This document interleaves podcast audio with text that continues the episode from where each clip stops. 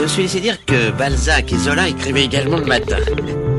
Allô C'est pas moi. L'instant bouquiniste, C'est qui alors? Il en a combien des livres? Il n'a que ça, des livres, des livres, des livres. Gilles Boiset. Bonjour, vous êtes bien calé sur Sun, le son unique. Vous écoutez la chronique du bouquiniste.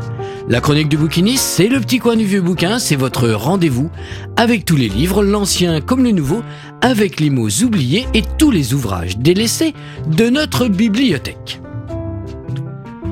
Hier après-midi, à ma sortie du tram, stupeur et tremblement, une longue, longue, longue file d'attente tentait de s'engouffrer dans ma librairie préférée.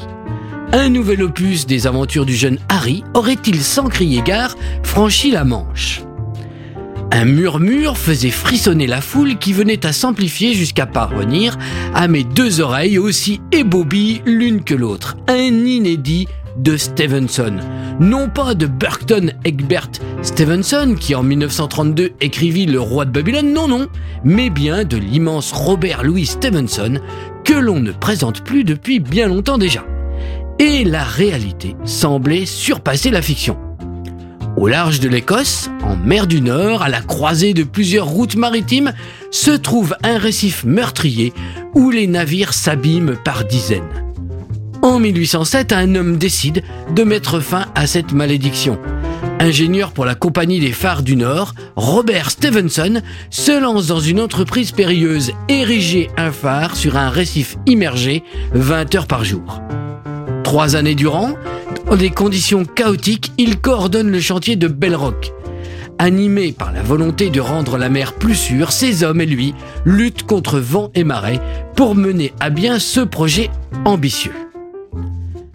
Un bandeau rouge, une magnifique couverture et la signature du maître de Ballantrée annonçaient ce titre, le journal de la construction d'un phare, faisant pâmer les demoiselles filles de l'océan, les vieux loups de mer et tous les autres amateurs du genre.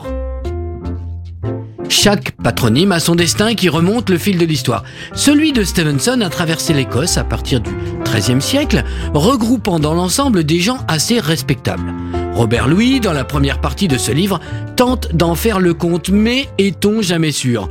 Aussi authentique que puisse paraître un nom saxon, on ne peut jamais être sûr qu'il n'appartienne finalement pas à un celte, tant la traduction du gaélique dans les temps anciens a parfois pu être erratique.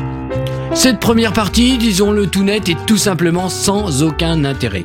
C'est un galimatia d'histoire familiale brumeuse, d'où seule émergent une ou deux courtes anecdotes moins ennuyeuses. C'est confus et soporifique.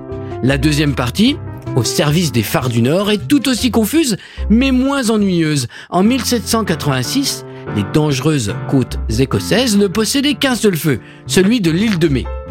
Le bureau des phares du Nord envisagea alors la construction de quatre nouveaux phares. Robert Louis Stevenson fait le récit dans cette deuxième partie des aventures de son ingénieur de grand-père, Robert, qui parcourut plus d'un demi-siècle le monde avec son carnet de notes afin de conduire quelques multiples travaux, développer une route, construire une tour, bâtir un port, endiguer et canaliser un fleuve. Mais la grande affaire ici est la construction du phare de Bellrock.